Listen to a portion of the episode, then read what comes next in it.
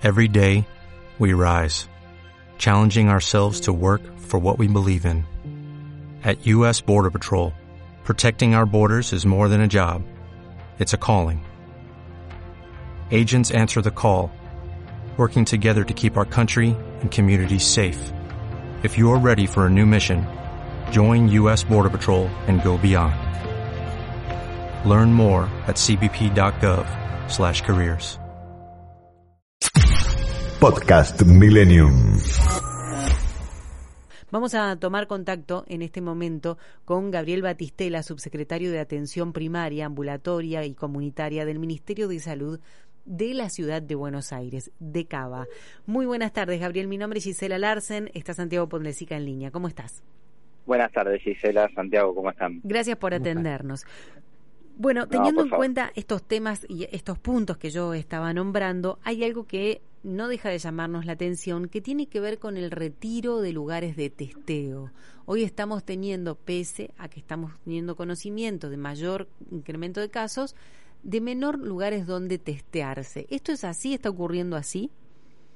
No, muchas veces no es que se reducen la cantidad, sino eh, por alguna cuestión, digamos, la mayoría de los lugares de testeo son lugares eh, que, que tenemos con distintas actividades y esas actividades van renovándose o apareciendo a medida que se van haciendo las aperturas y tenemos que ir buscando otros otros lugares de testeo, pero eh, la cantidad de testeos distribuidos en la ciudad de Buenos Aires no disminuye, es más, la estrategia con, junto con la vacunación son las dos estrategias fundamentales para contener la pandemia. Ayer testeamos 15.000 personas y tenemos posibilidad de testear hasta 20.000, eh, que son los, los testeos habituales que estamos haciendo con este nivel de, de casos. Pero no, no, la, la estrategia de testeo fue la que posibilitó un diagnóstico temprano, un aislamiento rápido y, y la vamos a seguir sosteniendo.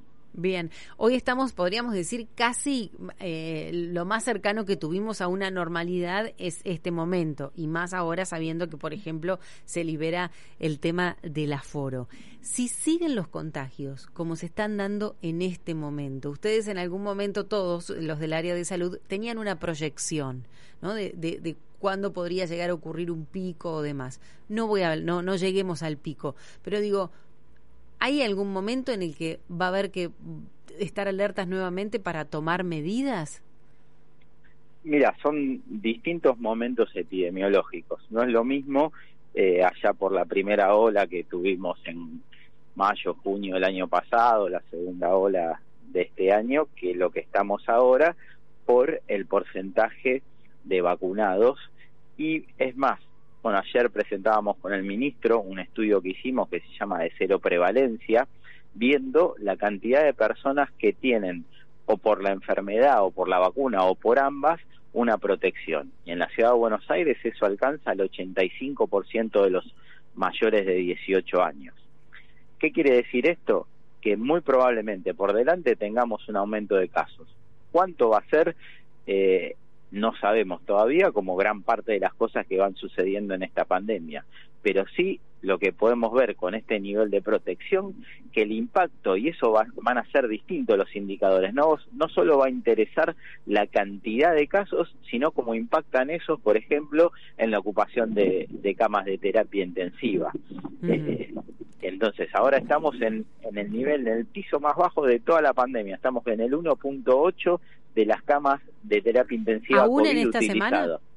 En esta semana ah, siguen bien. subiendo los casos, Sí. pero no sube lo, la gravedad de esos casos. Bien, bien. Como bien decías, parte proporcional, no es que la mayoría son adolescentes, pero la parte proporcional eh, son personas que aún no tienen la vacuna o la tienen muy recientemente. Mm. Nosotros ahora ya vacunamos de adolescentes a 184 mil adolescentes eh, que, que no tenían condiciones eh, de, de ninguna de ninguna condición prioritaria y 12.000 que tenían condiciones prioritarias, ya ellos dentro ya recibieron la primera dosis, en 21 días van a recibir la, la segunda dosis, o sea que en poco tiempo esa población que ahora eh, no tenía ningún tipo de protección ya va a tener protección y va a sumar este paraguas que tenemos del 85% con nivel de defensa. O sea, lo que suponemos es que en las próximas semanas van a subir los casos, pero no va a subir el impacto que produzcan esos casos en, enfermedades